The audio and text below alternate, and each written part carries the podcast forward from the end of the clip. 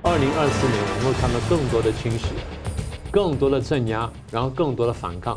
换句话说嘛，换句话说，它拧成一个恶性的螺旋的。破解说啊，呃，这个应该会是扼杀啊，乃至于说使中共陷入一个经济最大的一个萧条的啊，或者是一个衰退的一个主要的因素啊。如果你要我来算的话，它大概这个代价最低的就是跟印度发生摩擦。嗯。就算跟印度发生摩擦呢？不会闹得太大，为什么？双方都有核子武器，就是社会内战啊，拐弯抹角的来反习近平啊，就是我所定义的叫做隐形的政变啊。像最新说法，什么四十五度青年，啊，躺平是零度，嗯，啊，卷起卷到极致是九十度，嗯，我躺又躺不平，卷又卷不动，所以就卡在中间，叫四十五度青年。说起来什么？这人心开始散掉了。台湾的这样一座宝岛，是否有足够的？决心和努力去对抗，啊，去反制中共对台湾的并吞，因为台湾是一个世界的安全和产业的一个重要的节点，也是世界一个民主价值体制的堡垒，台湾不能够失去。新闻大破解，回答新闻，大家好，二零二三年倒数在尾声了，那。回头看去呢，在无论是全球两岸、台湾或者中国大陆啊，过去一年都发生了很多的事情。那总体来说呢，大家可能感觉上会觉得不好的事情多了一些，那好的事情呢是比较少。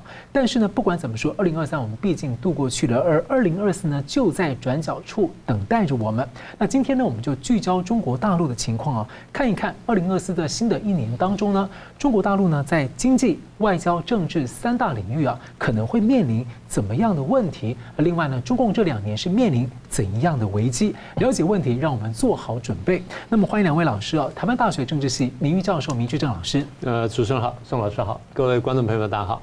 政治大学国际关系研究中心资深研究员宋国成老师，主持人好，明老师好，各位观众大家好，欢迎两位。我们先预看啊，就是大家很关心的，就是二零二四年的中国大陆的经济跟社会层面了。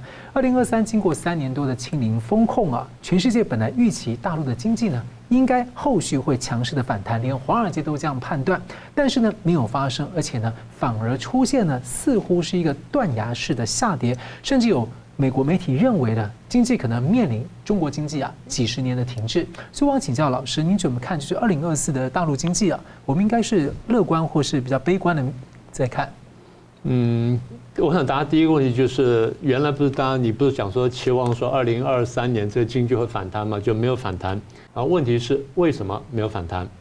其实这个话讲起来很大哈。那我们讲最根本原因就是一个体制上的弊病。呃，我记得大概差不多二十年现在有了吧？当时大陆不是改革开放一段时间，然后经济有点有所发展，所以呃，海内外的经济学家就辩论一个问题，就大陆这个经济体或者这种这种经济体制，它到底是有后发优势呢，还是后发劣势，对不对？当时这个是一个很大的辩论。那一派主张后发优势，一派主张后发劣势。后发优势意思就是，呃，我们看了前人的经验教训，然后我们就是可以这个博采众议，然后取长补短，所以我们有后发优势。逻辑上听起来合理。那为什么有人敢讲后发劣势呢？提这句话的呢是已故的这个著名经济学家杨小凯，他说是开头的时候会有后发优势，但是呢，如果你这个体制这样往前走，你到最后不进行体制上的改变的话。那么最后看见的是后发劣势啊，简单讲就这样吧。当时大家都不以为然，因为看起来大陆好像经济正在往上走，所以人人都觉得是好像后发优势比较合理。从逻辑上听起来也对，但是当时我们的判断就是对，没有错。核心就在于说，对，你可以看到前人的一些这个经验跟教训。问题是起始点是不一样的，因为一个呢是自由经济，一个呢是管控经济，或者说叫做这个指令经济。指令经济通常我们在看什么时候有效呢？在战争结束之后头五年左右，因为那时候需要恢复社会秩序，把这个资源集中起来。然后如果说你政策正确，再加上几分运气，你正好赶上恰当的这个世界经济循环的话，那你的后发优势是没有问题的。但是，一段时间之后，你这个体制呢，如果不再做改变的话，你体制本身就托管你自己，这就鸟笼经济的这个这个论述。那我们就不细讲了。所以我现在回应你的这个问题呢，最简单就是经济为什么没有反弹？因为核心来说就是它的体制弊病现在浮现了。嗯，就最简单就这样的。那么体制如果不不太恰当，那你在关键时刻你采取了比较好的政策，你可以拖一段时间，可以看到一段时间的融景，但是这融景是有限的。所以如果你在这个时候体制又不对，然后又采取错误的政策，最后就导致结果呢，就是一败涂地。所以我们看到什么呢？外资外商开始逃走。你不要以为外资外商一定都会来哦，哦，你不要以为有这市场啊，那人家当初为什么不去印度啊？非洲很多国家有超过一亿人口，人家为什么不去呢？对不对？不是说单是人口的问题，它一定还有些其他条件。好，那你政策的错误，然后外商外资逃走，加上这个三年的这清零风控，所以很多中小企业或大陆叫小微企业被你自己搞死掉了。错误的政策在左右摇摆啊！昨天说打民企，今天又说民企是好人，然后接着说民企是自己人，明天又打另外一个产业。人家看了这时候，发现你政策摇摆不定的时候，大家吓死了，都逃了。不但外商逃，不但台商逃，我们现在看的是陆商都在逃，因为逃的量逃的量相当大，这样就导致什么呢？其实不用大家真的产业外移，或者人家特地这个打击你，或进行贸易战，你自己本身的生产生产链就可能断裂。那加上你跟别的国家去进行经济竞争啦，战略对抗，人家切断生产链，那你当然就这个生产链断裂。好，那大家说啊，这个内循环开始了，报复性消费。当时我们说。你这样清零封了三年，很多人的荷包都已经扁掉了，你怎么可能还有钱去内循环？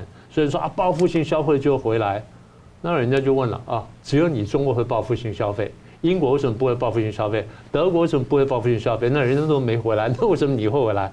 不合理的。所以为什么没有回来呢？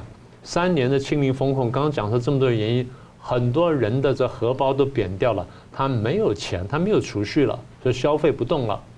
就算有钱的人，他能储蓄，他不一定敢消费，嗯，因为他对未来没有信心。他说：“我钱留在手上，留在口袋比较保险。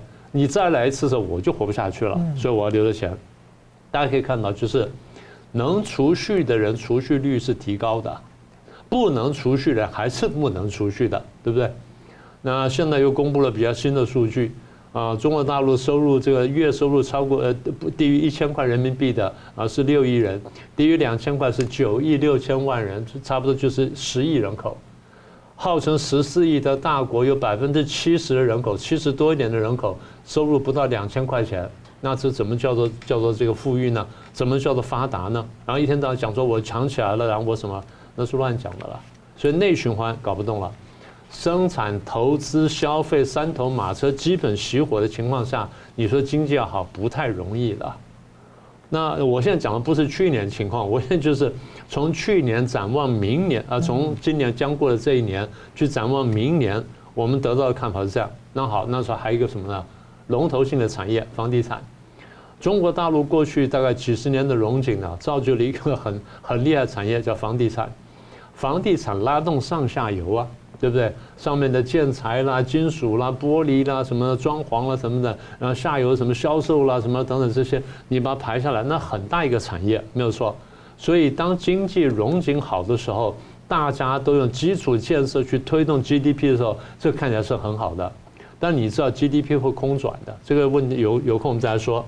我们现在讲的是这两年、这三五年来龙头产业垮下去，房地产一垮塌的时候呢，他们上下游都拖垮了。上下游拖垮之后，它最严重的拖什么？拖到金融产业，嗯，拖到金融机构。大陆大陆过去的房地产很多呢是借钱投资，借钱这高杠杆去发展的，所以金融机构被拖累的时候，不用拖垮，拖累的时候呢就出现债务危机。所以债务危机我们现在看到，第一呢是一些金融机构出现，个别地方金融机构出现，然后慢慢的地方的财政开始枯竭，然后中央财政呢出现困难。好，这些事情累加起来就出现很大的社会问题，失业。好，那么失业再下去的严重是什么呢？就会社会动荡。中共官方是把这数据全部是盖牌的，不公布的。但是我们时不时就看到说，这地方又闹出官民纠纷了，那地方又闹闹出冲突了。官方愿意给出的数字，中国大陆每天有几十起、上百起的这些官民冲突，你说这个社会能稳定吗？不太可能的。啊，还有一点，现在不确定就是。疫情会不会重来？因为我们现在没有这个时候没有谱的，对不对？到现在为止，大家很清楚，不管是对武汉肺炎的阿尔法、贝塔、伽马或什么东西，基本上没有有效的解药。这第一点。第二点，现在发现多种病毒出现，甚至可能出现交叉感染，那这个问题呢，将来会变得非常非常大。所以我们不是说，哎，这个他们一定倒霉。我们讲的是，你的体质走到今天了，就看见体质的弊病。如果体质没有问题的话，今天我们还会被秦始皇的子孙统治着。所以这样讲了半天，就是我认为从从现在去看二零二四年中国大陆的经济和社会，我是比较偏向悲观的。嗯，感谢老师。好，我们接着来看到啊，在谈这个二零二四的这个中共十大危机之前，我们先请一个宋武成老师了。我们回顾一下二零二三年，你也曾经提出一个十大危机，怎么看？呃，基本上我是把这个回顾与前瞻呢，把它当作是一个时间序列上的一个连续体啊。呃，为什么？因为回顾会继续影响前瞻。是。那么另外一方面，前瞻的话也可能怎么样？是回顾的延续啊。所以我二零二三我提出了中共的十大危机，同样的我也会在二零二四提出中共的十大危机。呃，那么在这个中共的十大危机当中里面，二零二三年的十大危机当中里面，我分别提出了啊以下几个方面啊，第一个就是呃美中呢进入了核对抗啊，呃另外一个就是经济寒冬啊，第三个是全景监视社会，特别是是集权的数位极权主义，另外一个是人口的负增长啊，第五个呢是社会内战。那么第六个呢是这个民族智能的退化啊，因为比如说，呃，禁止这个什么呃外国的资讯啊、文化呀、啊、等等的啊，反资本主义的一个精神污染这样的一个延续。那么另外还有一个第七个就是后习时代的跛脚政治啊，呃，第八个塔西佗陷阱，然后是晶片割喉战，最后是习近平的末路狂奔啊。当然我们这样念了一遍就耗了很多的时间，意味着就是它危机这确实是非常众多嘛啊。呃，那么我们我认为这十个危机，呃，那么在开春的时候，我做了这样一预测，一年下来，我看大部分都已经被我命中了啊，呃，确实是朝着这个危机的方向来发展啊，呃，我们就举几个例子来说啊，第一个就是美中啊进入核对抗，就第一个这个一大危机。最近这个《纽约时报》《纽约时报》报道哈，十二月二十号的是一个报道，他说现在他发现中共在新疆的罗布泊重新又重启了，而且是增建了一个怎么样核子试爆的实验区啊，呃，那么有几个证据，就是说他新挖了呃这个深达五百三十六公尺的那个竖井啊，啊，英文叫 silos 啊，就是那个直筒性的那样的一个深井，干什么用的呢？发射被弹用的嘛啊。另外就是说，可以在地上铺满那个运输轨道、地下轨道的那个横向的一个隧道啊。那么另外还有就是说，周边进行了一个高强度的一个安全掩体的重建。这三个指标都是跟核武设施有关的啊。呃，所以这里头我们可以看得出来，就是说显示中共啊，呃，虽然说一方面在美国面前讲说，哎，我们做伙伴、我们做朋友啊，其实他回头之后又偷偷的进行一种什么什么东西呢？可能它有一些新型核子武器的开发啊，所以它需要一个核子的一个试爆的一个区域，所以找来找去又重新找回了罗布泊，因为罗布泊其实是第一次这个核爆这个成功的一个地区，而且废弃了也已经将近呃六十年啊，呃，所以你说 第一个美中进入核对抗啊，确实是在继续的恶化当中啊，而且美国在这个呃国家安全报告里面有提出一个核态势报告。呃，摆明了就是说我这个要做第一打击，而且是对于本土以外的这个美军的这个啊基地或者是盟邦啊等等的，所以这个美中的这个核对抗本身，虽然说我们一般可能不容易感觉到，但是呃确实是有一个啊逐逐步的一个恶化和上升的一个趋势啊。那么第二个，我们就讲经济寒冬来说好了。刚刚明老师讲的非常的 啊透彻，而且其中提啊提到一个非常关键的概念，就是关于这个后发优势的问题啊。呃，后发优势，呃，是当年改革开放的时候，呃，等于是中国人勉励这鼓励中国人自己的一种说法了啊。但是你这样的一个始终是缺乏改革的一个体制，呃，就是会有一种体制这个惰性、刚性啊。呃，还有就是缺乏活力嘛，哈，你这个党什么都要管啊，连经济市场、物价什么都要管，那你管到最后就是怎么样啊？这个一抓就死掉了哈，这个经济的一个体制上的弊病啊。所以，我们从经济寒冬来说的话，我过去在这个二零二三年的危机当中里面，我就讲说，这个危机一定是什么样的多点爆发，而且是连锁反应啊。呃，可能我要再数一下哈啊，第一个，比如说青年失业啊，还有就是房地产暴雷，呃，还有店家倒闭，特别是刚刚明老师讲那个微小企业，那个是倒得一塌糊涂，上百万家的啊。另外就是薪资下跌嘛，现在连公务员都减薪嘛啊。呃，贸易短少，你看现在它的这个整个国际收支是属于一种逆成长嘛，啊，对，呃，还有投资的流失啊，流失啊，那个呃外资台资，然后包括它的中资自己都跑掉了啊，消费不足嘛，啊，人民现在把荷包看得很紧啊，因为他没有信心啊，对于未来不确定，而且养老医疗也都不健全啊，我要是随便乱花钱的话，那我老了怎么办啊？所以这个信心不足跟消费不足。还有这个银行本身负债啊啊，你看这个它的债券的违约率不断的在上升啊。还有财政枯竭，你看现在中央也好，地方也好，因为在清零的时候，几乎把钱都花在那个什么风控啊、什么核酸检测上面嘛啊。还有人民币贬值啊哈，现在估计有人一比九呀啊，这是一个很可怕的一个一个人民币的一个贬值的情况。最后股市汇市都下跌嘛，香港就是一个最明显的例子啊。还有就最后就是外汇流失啊。所以算一算多少了？十二个嘛，十二大经济危机嘛，哈，呃，所以就是多点爆发，然后连锁反应的这个危机要一一被我命中啊，我可以这么说啊。另外一个就是社会内战嘛，啊，社会内战白纸运动啊，啊，还有啊，呃，最近涉及到什么火箭军啊、国防部长啊、外交部长，通通都神秘消失啊，到底死了还是没死也都不知道嘛，哈，啊，这个叫做生死未明嘛，哈，呃，所以就是。呃，我们古代讲说伴君如伴虎嘛，哈，对习近平来讲叫什么东西呢？伴君如送死啊，啊，所有靠近他身边人都怎么样？呃，要么就是死于非命啊。你说李克强总理不就是离奇的一个猝死嘛，啊，呃，所以其实这些事情都反映出什么东西？就是社会内战啊，拐弯抹角的来反习近平啊，就是我所定义的叫做隐形的政变啊。呃，至于说人口负增长，呃，最新的一个统计，中共官方自己统计，二零二三年中共的人口减少三百万人啊，而且这个数字是不断的会在扩大当中啊。呃，另外还有就是关于呃美国对于中共的晶片的这个呃锁喉哈，晶片的这个呃割喉战吧，我们这样讲，没有松懈呀啊，呃，待会儿我也许在转弯的时候我会谈到了，就是呃现在美国的国会，而且是两党的一个嗯超党派的一个共识。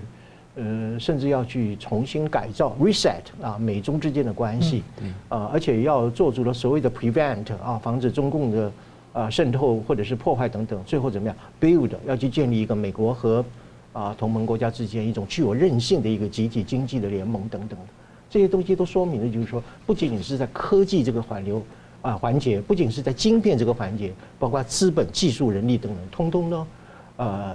表面上讲去风险了啊，其实是走向一个脱钩断链的一个局面啊。呃，所以以上种种呢，习近平一直是把这个所有他自己亲自部署、亲自指挥的十大危机，而且紧接下来的另外一个新的年度的十大危机，通通都怪罪于是啊，美国对我什么封杀啦、呃遏制啦、呃围堵啦、抹黑等等的啊。我想这种鬼话啊，可以骗得了一时啊，终究是骗不了永久的。好了，感谢我们休息一下，马上回来。欢迎回来，新闻大破解。稍后呢，宋老师要谈这个中共的二零二四十大危机啊。那我们刚刚也谈了这个经济社会面的问题。我们先来看中国大陆呢面临的这个外部的关系问题。去年美国和中共的关系呢，并未如大家所想象或猜测的呃出现一些好转的情况，甚至呢可能在持续的向下。那其他部分像是周边的日本啊、韩国、印度或者和欧洲的关系呢，都在往下走。所以我想请教明老师，二零二四啊，中共它的对外关系啊，您是怎么看的？嗯，当然，中共是一个大国了，它理论上它会面对全世界，它对各种各样国家，那我们也不可能说在几分钟之内把它一个未来它的对外关系全部讲完，但是我们就挑重要的讲哈，那就照刚你的脉络呢，大概第一就是美中关系了，第二就是这中共跟周边国家关系啊，第三是跟欧洲国家关系，大家这三大块讲完了，其实就差不多了。呃，第一是美中关系，美中关系我们过去跟他提过一个观念，我们说美中的对抗呢已经结构化了。那所谓结构化，就是双方在价值观了，在对国际秩序的看法了，什么等等呢，都不要说南辕北辙，根本就针锋相对。所以这个情况，你说不出现一个任何一方的体制的转变的话，那这种矛盾基本上不会解开，要么就打仗了。所以我们看完二零二三年之后，才再看二零二四年呢，我们发现这些体制性的矛盾呢，并没有缓解。呃，第一个部分那就关税战吧，因为美国当时拿关税做武器。因为他发现中共过去几十年来占了他很多便宜，他觉得他受不了了，然后他气不过，所以现在要反击了。所以美国的关税战严格的说是对中共的反击。好，那么从关税战呢走到制裁，然后走到这个不管叫脱钩或者叫这个去风险化，反正这个这些呢看着都在继续。当然，我们看到就是美国在去年有多位高官呢访问过大陆，然后这个拜登跟习近平也见过面。不过这些这种根本性的矛盾，你说见几个面讲几句好好就能缓解，大概不太容易。所以这个部分呢可能会继续。第二个，我们看到美中关系比较这个激烈的部分呢，就是军备竞赛。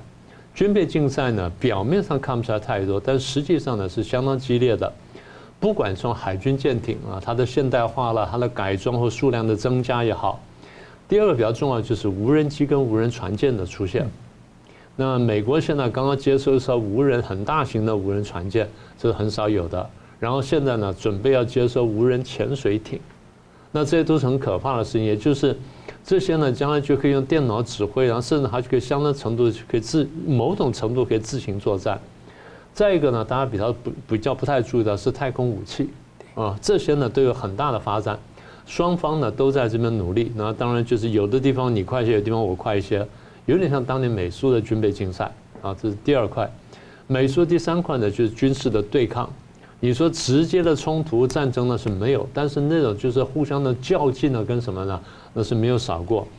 大概我想第一点呢，第一是现在比较明显，一个是台，一个南海，南海是第一。第二呢，大概是台海；第三是西太平洋；再是东海，甚至可以到什么地方？到关岛。嗯，因为日呃这个中共船舰呢，曾经大规模的到过关岛附近去，啊，在那边练过兵啊，演习过什么等等。所以军事对抗跟军军队较劲的这个情势呢，非常明显。当然有过几次就是飞机跟船非常近、非常近距离接触等等，然后双方互相这个开骂的那都有的。呃，就希望不要爆发爆发像过去几年什么撞击了或擦撞等等这些事情。好，这是第三块。第四块呢，比较明显就是环绕台湾的这些冲突跟争斗。那不管是美国对台军售也好啦，美台关系提升也好啦，中共的武力恐吓啦、经贸压迫啦，对台湾打文宣认知战或借选台湾的这大选等等呢，大概就是中美双方呢都在角力。但我觉得最核心一块，我觉得还是就是对于双方对于国际秩序跟价值观的认知呢，那种冲突呢，我觉得是最根本的，这是美中的那一块。那周边国家好像好不到哪里去。你日本不管是跟日本之间，不管是钓鱼台的冲突啦，或军事演习啦，或者说这个中共的船舰逼近这个日本啦，或者绕行啦，或者海警船冲突等等的，这个都都都经常发生。再来是南韩的部分，那原来南韩跟中国关系是比较好的，因为这个经贸的关系嘛，南韩经贸上很依赖大陆。那现在发现不行了，因为大陆在抄完之后呢，然后就把南韩打垮了，然后南韩呢发现说吃了闷亏呢，所以现在想要改弦更张。其实我们很早提醒过他们，但他们有点听不进去。然后中共又拿北韩当做一个筹码呢，去压南韩，不管是核武的问题或者贸易问题呢。搞到南韩现在焦头烂额，所以搞到南韩呢现在倒向美国去签了华盛顿宣言。那么印度的部分就不用讲了，印度除了边界冲突之外呢，我想一个比较大的问题就是，当世界各大这些科技厂商把生产链或者把这这些生产中心从大陆移出来之后，很大部分移到印度去，所以印度上升了。在这地方呢，中中印呢又有一个新的矛盾出现。菲律宾的部分呢，就是南海岛屿的冲突，然后在海警船的这个逼迫。然后在越南部分就是南海岛屿的这个摩擦，然后也逼使得越南呢，不管是因经济原因或战略原因，或者说军事原因呢，更加倒向美日那边。那这是阮富仲这个习近平过来敬酒，他那个 那表情呢，已经很清楚说明问题了。最后一个呢，不是那么周边的，是澳大利亚，就是这个三国同盟呢，这核子潜艇舰队呢，现在是箭在弦上，正在高速前进。那么也就是说，周边国家也好，美国也好，大家看见就是你中共的自己要崛起了，你用战狼外交的姿态在战略上威胁大家，你说旁边国家怎么不觉得受到威胁呢？好，这第二块。第三块是欧洲国家，距离这么远的国家呢，你看也发生了冲突。俄国打乌克兰，你中共的态度跟中共的这个小骂大帮忙呢，大家都看在眼里面。那哈以战争呢，你中共态度呢也是模棱两可。然后欧洲比较在意的是人权问题，因为人权所引发的贸易投资协定呢停下来了，那你还不学到教训，然后你还要去制裁立陶宛啊，又这又整那又整那的，所以大家觉得很不痛快。那欧洲现在更不高兴什么？我们贸易逆差这么大，我们欧洲跟你做生意，你说搞“一带一路”进来，结果我们发现呢，我一年这几年下来，我贸易逆差到了四五千亿，这怎么受得了？所以上次欧洲的去讲，就是说，你如果不想办法，那我们要找，我们要从我们的武器库里面找找武器出来，要去要要去对抗了。欧洲已经话把话讲到这么白了，那现在比较公开出来讲的一个是德国啊，一个是英国，然后讲说这是体系的对抗。那如果是组织的部分呢，一个是 G7，然后一个是这个欧盟，再一个什么北约。所以原来比较欧洲的国家觉得说亚洲跟我们关系不这么不那么密切的国家或者组织或团体呢，都通通跳出来讲话。那你不觉得你得罪了全世界吗？对不对？那你现现在觉得还觉得说你这样走走得下去吗？所以大家说啊，那他会不会因为这样去转移内部压力，在南海制造问题，在东海制造问题，在印度制造问题，然后跟台湾制造问题？当然有可能。如果你要我来算的话，他大概这个代价最低的就是跟印度发生摩擦。嗯。跟日本呢，日本第一够强大，第二后面是美国。跟菲律宾呢，后面是美国，跟越南的后面也是美国，跟印度的后面不一定有美国，所以挑来挑去啊，挑台湾也不行，你挑台湾这后面也是美国，所以中共看来看去呢，我最好找麻烦的对手呢，大概是印度，所以大概只能是印度，但是大家知道，这个就算跟印度发生摩擦呢，不会闹得太大，为什么？双方都有核子武器，双方都有核子武器，双方都晓得这事情不能闹到过大。见好就收，也就是双方们把意思讲清楚就算了。你看几次边界打架，不是打得很凶吗？就什么狼牙棒也出来了，什么都出来了吗？但是最后怎么样？不了了之嘛。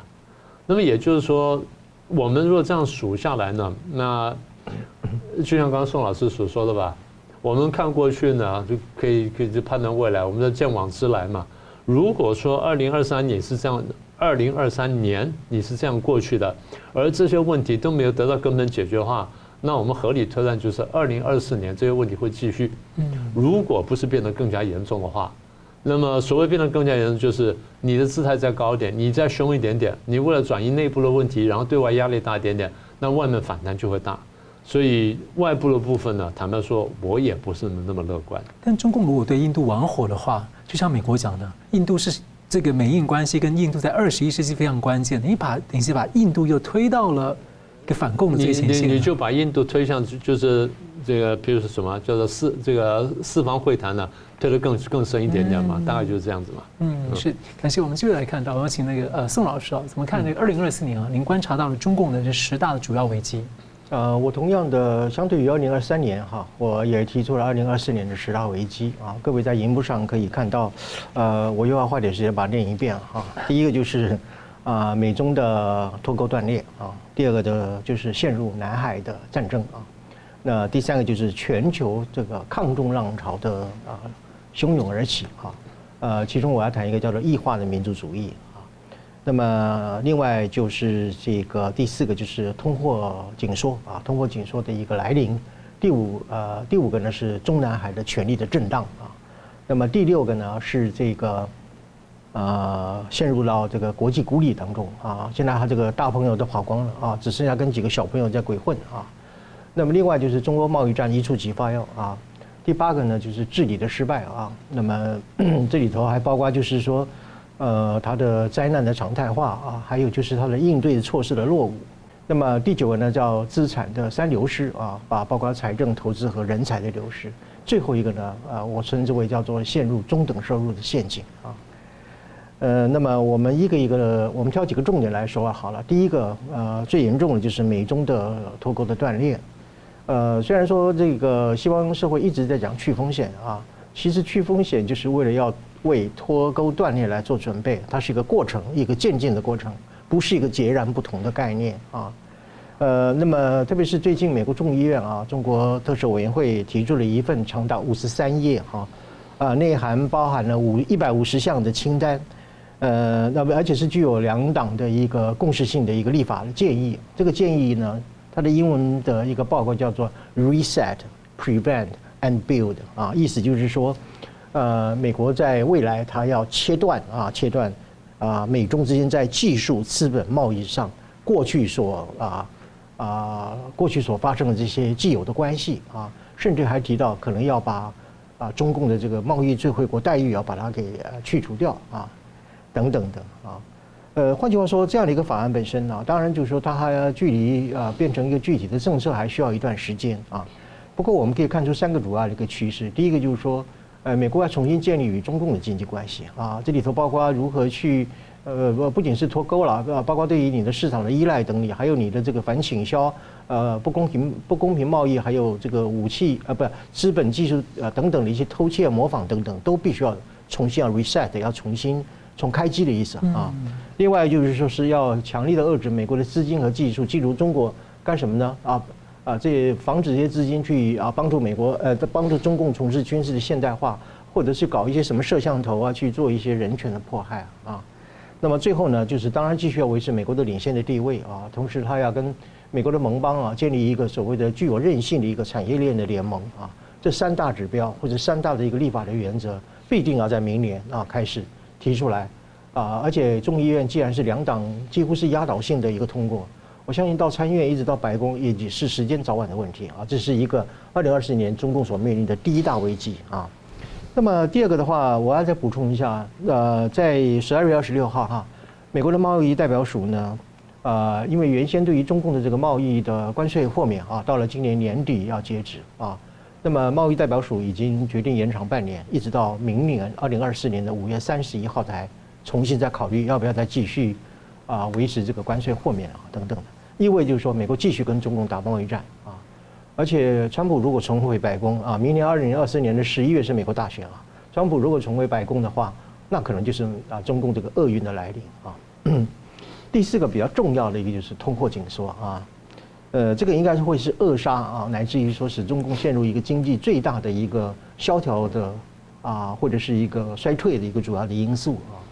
呃，我们都知道，野村证券有一位这个呃经济学家叫做辜朝明，是啊，他研究这个日本泡沫经济二十年的过程，他得出一个结论，呃，他说中国现在也面临一种叫做资产负债的衰退啊，呃，这是经济学的专有名词了。简单的来讲呢，其实就是叫全民负债了啊，呃，什么叫全民负债呢？就是人民的收入越来越低嘛啊，然后的存款越来越少，然后最后是怎么样的？口袋越来越空虚啊。呃，这个就是一个全民负债的情况啊。那么对于企业来说的话，那更是严重。为什么呢？因为他如果贷款借钱，呃，他是不是为了要贷款来进行这个再生产和再投资？他是要贷款来啊，或者是拼命的赚钱来什么？要还债啊啊！因为债啊，债比他的这个利润还要高。所以呃，对于多数的企业来说的话，他未来他不是追求利润的最大化，而是追求什么东西呢？债务的最小化，钱欠的越少，就表示我这企业还有生存的可能啊！我只要不欠钱，我这个企业本身就算是经营成功啊！这个就是所谓的通货紧缩的一个情况啊。那么第十个我就讲到中等收入陷阱啊。中等收入陷阱通常是对于发展中国家本身，在经历了一段这个经济的增长之后呢，它开始出现了在人均 GDP 上面没有办法再往上。啊，这个爬升的这样一个就是卡关的一个现象，呃，一般来讲哈，我们以这个中共的情况来讲，它现在面临一个怎么样？它基本上既没有办法跟先进的国家等呃，就是所谓的发达的经济体来进行竞争，同时因为它自己的劳动成本的呃增加，它已经开始也不能够跟一些廉价的经济体进进行竞争，比如说像越南、印尼或者是印度这些国家。所以他的一个人均的收入会处于一种什么上不上下不下啊，不上也不下啊。虽然不至于到了一种贫穷呃这个绝对落后的地步，但是永远到不到一个中上的以上的一个富裕国家的水平啊。呃，以我个人的估计啊，未来中共的十年的 GDP，呃，最坏的情况应该是负成长到零到百分之三点五之间啊。未来十年哈，平均的一个 GDP 的成长，这就是处于一种叫我们刚所讲的一个。啊，通货紧缩之下的一个低档的徘徊啊，呃，那么而且会出现一种，就是说，无论你什么救济的政策，或者是怎么样的想方设法，都有一种出现一种增长疲乏的一个现象啊，呃，那么这个就是所谓的陷入到一个啊中等收入的情况之下啊，呃，所以呃，我们针对未来二零二四年我提出的一个十大的危机，我们选择其中的几个面向来加以这个说明。呃，基本上就是说，我们从呃刚刚的回顾当中里面，呃，多点爆发连锁式的经济危机，事实上它是一直在持续的恶化的、增加的啊，乃至于累积到未来二零二四年的一个前瞻的一个情况啊。呃，所以在这样的情况下，我想，呃，中共其实无论在政治、外交、经济和社会，乃至于文化、教育各个领域，都出现了一个怎么样整体性的一个下滑的一个情况。我把它称之为“中国衰弱症”了哈。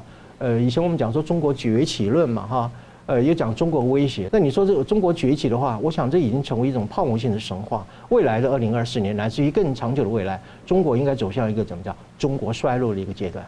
嗯，感谢我们休息一下，马上回来。欢迎回到新闻大破解。我们刚看了那么多面相啊，我记得明老师曾经讲过，中国大陆呢，不论是爆发像经济啊、社会、外交等层面的问题，甚至两岸关系问题啊，最后呢，都可能会演变啊，触发了中共内部的这个政治跟党争的问题啊。所以，我想请教明老师啊，您目前看起来对于呃大陆明年的几个层面的看法都比较悲观哦，不管是经济、社会、外交、两岸，那这样的话有没有可能导致或是可能加剧它的内斗，甚至可能有一些比较大的事情发生？那先回你前面那那个观察，我们不是讲过说，呃，任何社会就什么经济社会什么的出了问题的时候，就变成这政治冲突嘛。其实每个国家都是如此，但是专制国家特别厉害。嗯，我们是是这个意思。那为什么我们这样讲呢？因为这个中共呢，或者共产党这种国家呢，我们一直讲他对权力是高度敏感的，他到达病态式敏感的地步。所以，要么就外斗，要么就内斗，那目的都是在夺取、攫取权力。外斗的目的就是我们这个团体或我们这个政党呢要攫取权力；内斗就是在在攫取权力完之后，我们内部要争权力。所以，它内外斗非常激烈呢，是这样来的。那我可以举几个实例了，像比如说赫鲁雪夫，赫鲁雪夫倒台还有两个原因，一个是呢，一九六四年、六三、六四年的苏联的农业欠收，另外是跟中共把关系搞坏了。哇，这两点呢，所以一个是内政啊，一个是外交，这两个启发。但是问题是内部的斗争一直存在，现在是借题发挥打下去了。第二是毛泽东，毛泽东搞了三面红旗，大家已经出了问题之后呢，大家说您干的实在太糟糕，这样子吧，您不要再负责每天行政了，您去专心研究这个理论好了。那个党政的部分呢，这是真正运作部分我们来搞，所以选选了刘少奇，那把毛泽东搞下去了。他不服气呢，回来夺权搞了文化大革命。所以他也其实也也失失去过权力。那东欧各国呢，在一九八零年代的中期到后期呢，也出现类似的情况。当他经济上不去的时候，当他外贸出问题的时候，然后呢，哎，开始内部动荡不安。动荡不安的结果呢，就引爆内部的这个政治斗争。所以你看到，当时其实内部政权斗争最激烈，应该算东德。东德在高层当时连续换了几次这个党的总书记，都不能解决问题。为什么？因为社会的问题反弹到政治上面来啊，所以这个我们刚刚讲的那个观察呢，基本上是成立的。那我们现在就回来看这个中国大陆，习近平在二零一二年十一月上台，然后二零一三年呢开始反贪腐，当时反贪腐几个大概大半年之后，我们就预测反贪腐是夺权成功了，然后呢这个你是大权在握了，但是你制造了很多反对你的人。比如说江泽派系的人马，然后贪官，然后这个太子党或太孙党，然后再是军人，呃，他们没有结成团，但是呢，反对的力量一直在一直存在，然后一直伺机蠢动。当然不是一直传说，啊，这个王岐山被暗杀多少次，李克强被暗杀多少次，然后习近平被暗杀多少次吗？这些事情都不是空穴来风，因为后来你看见就是他们保安的那些做法什么都加强了，好。那这个是你说这是过去几年的事情，现在不是了，哎，不是啊，最近不是在大力清洗军方吗？前面讲了这个呃，秦刚是外交部人，李尚福啦，然后火箭军呢，李玉超这么一大批这些，现在数数呢，十个将军都不止，这些人会反弹的的，不要以为不会反弹的。这两天的新闻什么呢？军工集团一批人也被抓下来了，对不对？有就有三四个大官抓下来了。还不要忘记，有一些军工集团现在还正在 正在掌握大权，比如新疆的马兴瑞，传说调到中央去做中办主任的，嗯，然后还有好几个那地方大员呢，或者是中央的那些副总理呢，都是军工集团出来的。今天你抓下去那些军工集团人，跟这些人有千丝万缕的关系，很多就是当时就是就是副手或左右手，你说他切得开来吗？我不太相信。所以这地方会不会反弹？这第二个。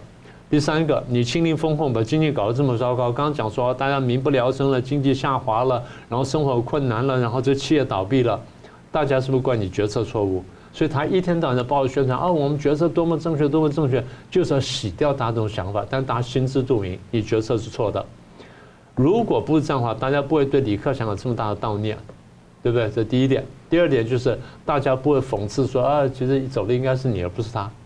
所有这些都只是说明你就是大家觉得你真的出错了。好，当经济出错了的时候，出来的一定是社会问题嘛。经济凋敝之后，一定是失业问题。那。过去这些大陆青年讲说啊，我内卷或躺平，现在最新说法什么四十五度青年，啊，四十五度青年什么意思？躺平是零度，嗯，啊，卷起卷到极致是九十度，嗯，我躺又躺不平，卷又卷不动，所以就卡在中间，叫四十五度青年。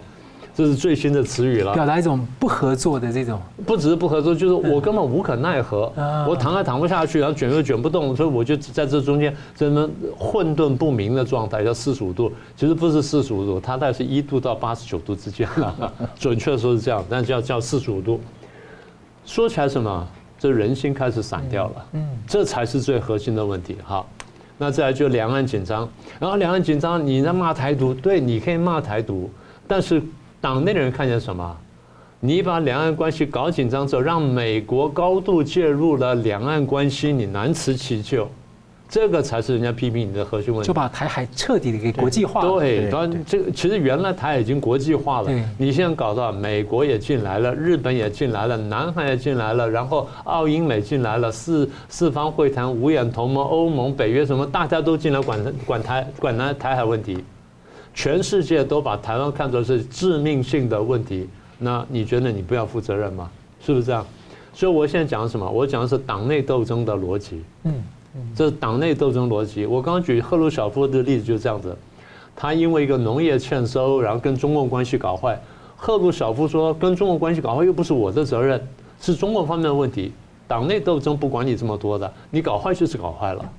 对，你可以强硬对付他，但你要想要把他补回来，就搞到我们双方兵戎相见，然后边界成冰，那你难辞其咎。所以政治斗争来的时候，所有这些问题呢，都可以成为罪状。你觉得习近平或习家班不知道吗？他非常清楚。所以一天到晚在那边讲说啊，我们要注意这个，注意那个，然后要防止什么，然后要政治保密，然后要这不要做两面人，就这个意思。你们都要忠心耿耿，你们不要做两面人。你们要为我为我呢马首是瞻，绝对不能乱搞。那么，所以他现在会有我，所以我们这样推论下去就是，如果他的情况不改变的话，二零二四年我们会看到更多的清洗，更多的镇压，然后更多的反抗。换句话说嘛，换句话说，它拧成一个恶性的螺旋的，这是我们一直在讲的。我们从二零一三年就讲，我们说你这样的镇压下去的话，最后反抗你的力量会越来越大。现在十年来就是如此啊，呃，你说习近平有没有功劳？有一点功劳，你不能说他没有功劳。反贪腐是一个功劳，然后某种程度大国外交是功劳，但是过了头之后，哎，大家发现说就不是了。所以你看，从二零一四到二零一五，最明显是二零一七年。当年我问过高干子弟，高干子弟说，原来我们都挺他，现在我们都反他了，就是从九比一变成一比九啊，到这种地步。我当时我吓一大跳，我说。啊！我不晓得你们里面的心态已经有这么大的转变。我说从外面看，他没有整到你们，对，没有整到我们。但是现在刀锋也在我们边边划来划去，我们脸上已经感觉到那个刀的那个锋利了。哦，那这句话我就听明白了。我说哦，那问题大了。好，所以如果说这样的话呢，那最后就是这个这些斗争呢开始上升。还有一点我们还没说的，习家军会内斗的。习家军在外敌都扫清完之后开始内斗了。现在我们看到比较明显是蔡奇跟李强之争。从蔡奇角度来看，你李强根本不配当总理，你的能力也不行，你的资历也不够丰富，所以现在呢，我很有兴趣啊。蔡，大家不要以为这种事情不会发生，半途换总理的事情完全可能。好，那这样加起来还有什么可能呢？你说一个正常人呢，面临这种情况呢，你的精神压力已经很大了。对，你可能睡觉不一定睡得很好，吃饭不一定吃得很香。习近平原来就一个身体不是太好的人，你看他身材就知道，所以健康会不会出问题？精神压力会不会过大？这第一个。第二，你紧张过头的时候，你会不会有独裁者的疑心？你看谁都觉得想暗杀你。当你觉得谁都想暗杀你的时候，你就想处理别人，这下呢，双方这个矛盾就非常尖锐了。所以这样就有两种可能，第一种可能就政变，啊，政变就快推下来，推下来之后，然后你回家去凉快去，这叫比较轻松的。比如像华国锋一样，退下之后呢，还给你一个中央委员干干，跟着他鼓鼓掌，然后到最后呢，安安安静的下台回家了。那比较糟糕就是暗杀，就对他个人的。那如果回到我们刚刚讲是一个体制问题的话，那到最后所有这个问题会不会哪一天突然间擦枪走火变成官民冲突？官民冲突下度就下一句下一步就是暴动，暴动再下一步呢，就可能是颜色革命，就要走上苏联跟东欧的后尘。我们不是在做预言，我们在讲说，如果你不改弦更张的话，这些事情的发生呢，是比概率是比较大的。我们在讲这件事情而已。其实当时如果他对这个江泽民跟曾庆红，他如果出手的话，当时可能就有机会重整，并且走向一个比较改革的可能。他不愿意啊。他不愿意啊，所以当初我们的一再喊话，那我们已经把路指出来了。那你不愿意走的话，最后我们看进去你是往坏的路去走嘛，就这个结果嘛。好的，感谢。我们看到这个中共在二零二三年呢，扩大了在更多的领域啊盖牌跟黑箱啊，掩盖内部的很多情况，像疫情、经济、政治、军事、社会等等等等。那中华民国的已故的这个总统，这个呃蒋经国先生曾经讲啊，说没有台湾问题啊，只有中共问题。这句话对今天呢仍然相当有启发啊！就越来越多国家都指出中共是头号威胁啊，呃或者是一个体制的挑战对手。所以我想请教宋老师啊，你怎么看？就是说，国际都很关心台湾的大选啊，明年五五十个国家有大选，但台湾是影响很大的。你就是说台湾面临这样一个中共的威胁跟世界的格局哦，台湾人民应该在这个大选当中哦要注意哪些事？呃，基本上我觉得，呃，台湾人民要看清楚，就是说，二零二四的总统大选跟台湾本身是一个非常具有决定性的、关键性的，甚至是一个历史转折性的一个大选啊。呃，理由有两个，一个就是说，国际社会都在密切的关注台湾的选举，就台湾的这样一座宝岛是否有足够的决心和努力去对抗啊，去反制中共对台湾的并吞。因为台湾是一个世界的安全和产业的一个重要的节点，也是世界一个民主价值体制的堡垒。台湾不能够失去，台湾不能够在台湾人民本身没有好好的选出自己的总统和领导人，以至于这样的一块民主的净土啊，在地球上消失。我讲这个话是非常语重心长，而且也是非常由衷的要告诉我们台湾的人民啊。所以呃，这个世界的局势我们都可以很清楚的看到。呃，中共过去一直是国际体系的一个叫做冲突的制造者，英文叫做啊 conflict of maker。那么接下来呃，我也预估就是说，他呃会走向一个叫做自行的解体者啊。所以从冲突的制造者啊，到这个自行解体者，这个就是怎么样？国际的抗共挺台的力量形成了一个国际的主流啊，形成了整个世界本身的一个普世价值的一个啊。一个一个道路跟一个指标啊，所以台湾人民要看清楚这个所谓的抗共顶台是一个目前国际局势的一个主旋律啊。从我们台湾的地位和重要性，以及国际社会对我们如此的关注，来选择我们一个正确的总统啊。所以因此我提出几个标准来给呃我们啊朋友们来做一个所谓的选择的参考啊。第一个就是说是呃你要重视这个总统的一个素养和高度啊。呃，所谓的素养至少包含三个方面，一个就是你要有坚定的国家认同，另外你要有清楚的国家利益，啊，最后你要有强烈的、强固的一个国家安全的意识啊。如果对于国家认同、国家利益和国家安全，啊，有任何想要用交易妥协或者是呃不清不楚的这样的一种说辞去搪塞它的话，那么这意味着就是缺乏一个总统的素养啊。另外一个是总统的高度了啊，总统的高度我基本上认为至少有三观啊。第一个叫做大局观啊，就像我刚刚所讲，你要了解整个台湾在整个世界局势当中里面，它是处于一个如何被重视的角色，以及它扮演一个一个价值怎么样一个领航者。国际社会对我们的期许如此之高，我们如何怎么样期待我们自己本身来符合国际社会的主旋律、主潮流，同时要符合国际社会对我们的期待啊啊。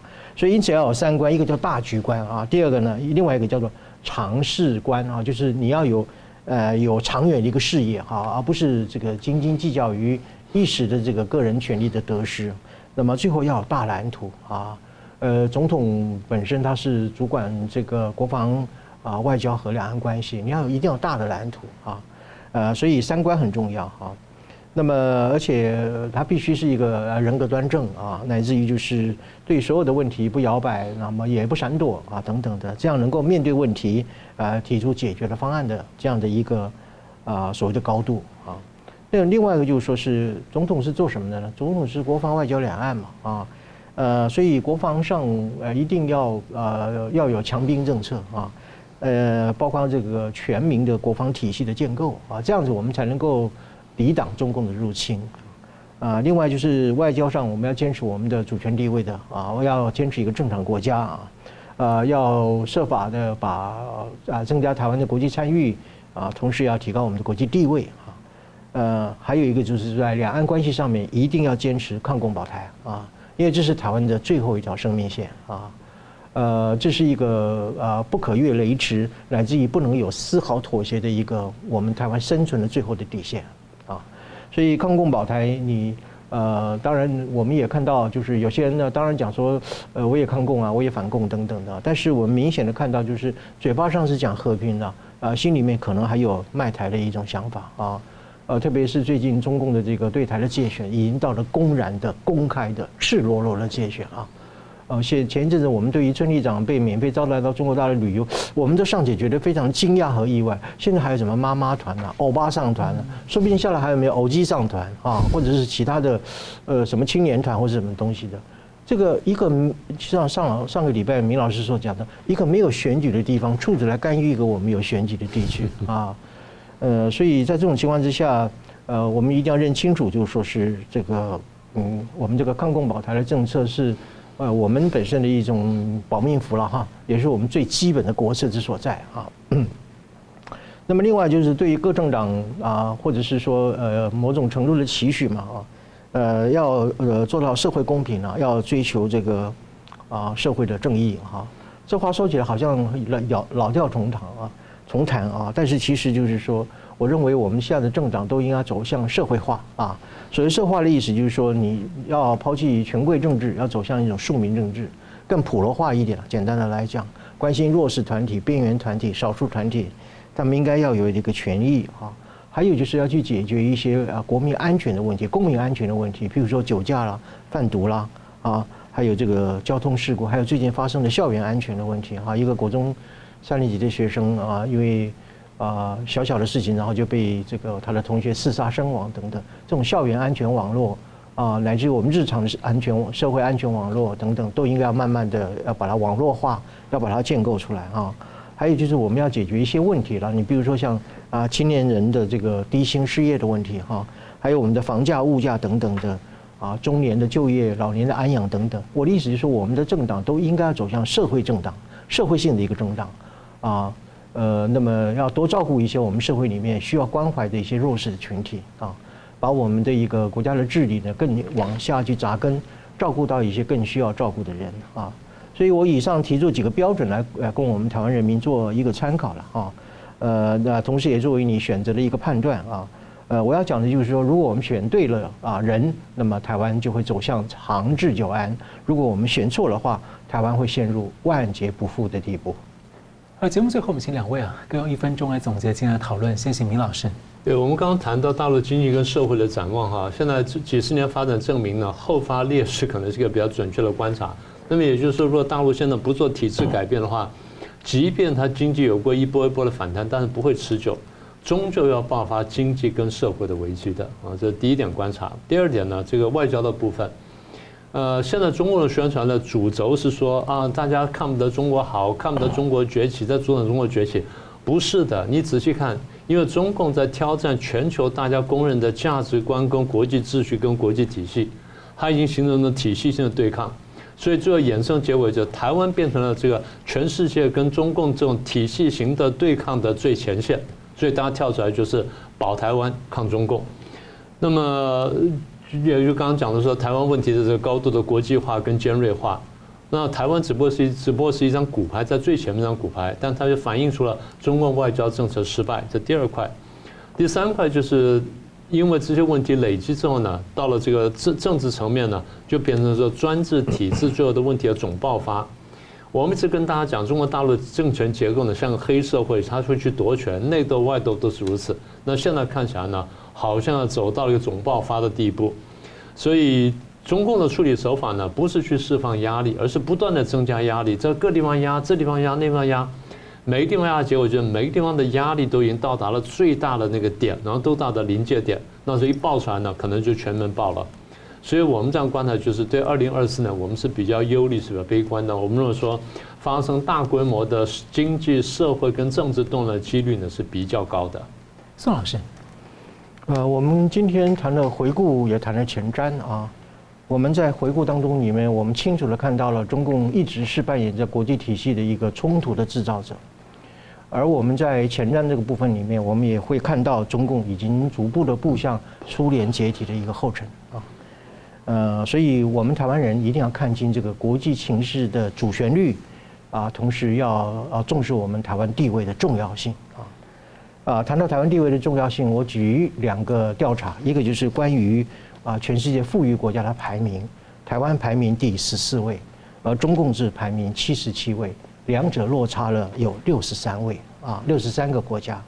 另外一个调查就是针对一百六十五个司法管辖区啊，对于它的自由指标和自由的一个啊评价的一个标准呢，啊，台湾名列了第十二名啊，而且是高居亚洲第一位，而中共是名列第一百四十九名，差距是负一百三十七啊。这就是我所讲的国际这个啊反共挺台的已经成为一个国际情势的一个主流。我们要掌握这样的一个主流，我们要掌握这样一个历史的机遇啊，呃，所以面对即将到来的选举以及未来新的一年，我们不要怀忧丧志啊，我们要这个啊继续的努力往前啊来发展啊，特别是全世界都进来台湾帮助台湾抵抗中共的时候，我们千万不能够自暴自弃啊，所以我还是要给台湾人民啊这样的一句话，我们要勇于怎么样捍卫民主，守护台湾。好了，感谢两位来宾的分析，感谢观众朋友的参与。新闻大破解，每周一、三、五再见，明年见。新闻大破解的观众们，大家好，非常感谢大家对我们的支持和帮助。那我们在 YouTube 上呢，成立了一个新的子频道，叫“新闻大破解随选”。我们把呢相关的这个啊、就是精彩片段都汇集在一起，来方便大家分享给朋友们。那么也希望大家能到此频道来按赞。订阅以及分享给更多的朋友。另外呢，我们在一个新平台叫做“干净世界”有新闻大破解的频道。我这里要特别跟大家推荐“干净世界”，真的是非常好用，有许多还很重视隐私，而且呢没有暴力、色情等等，很适合合家观看。所以也鼓励大家到“干净世界”来订阅新闻大破解的频道，并且呢还有相关的 App，也可以跟你的朋友分享。那很感谢大家的支持，新闻大破解，我每周一、三、五再见。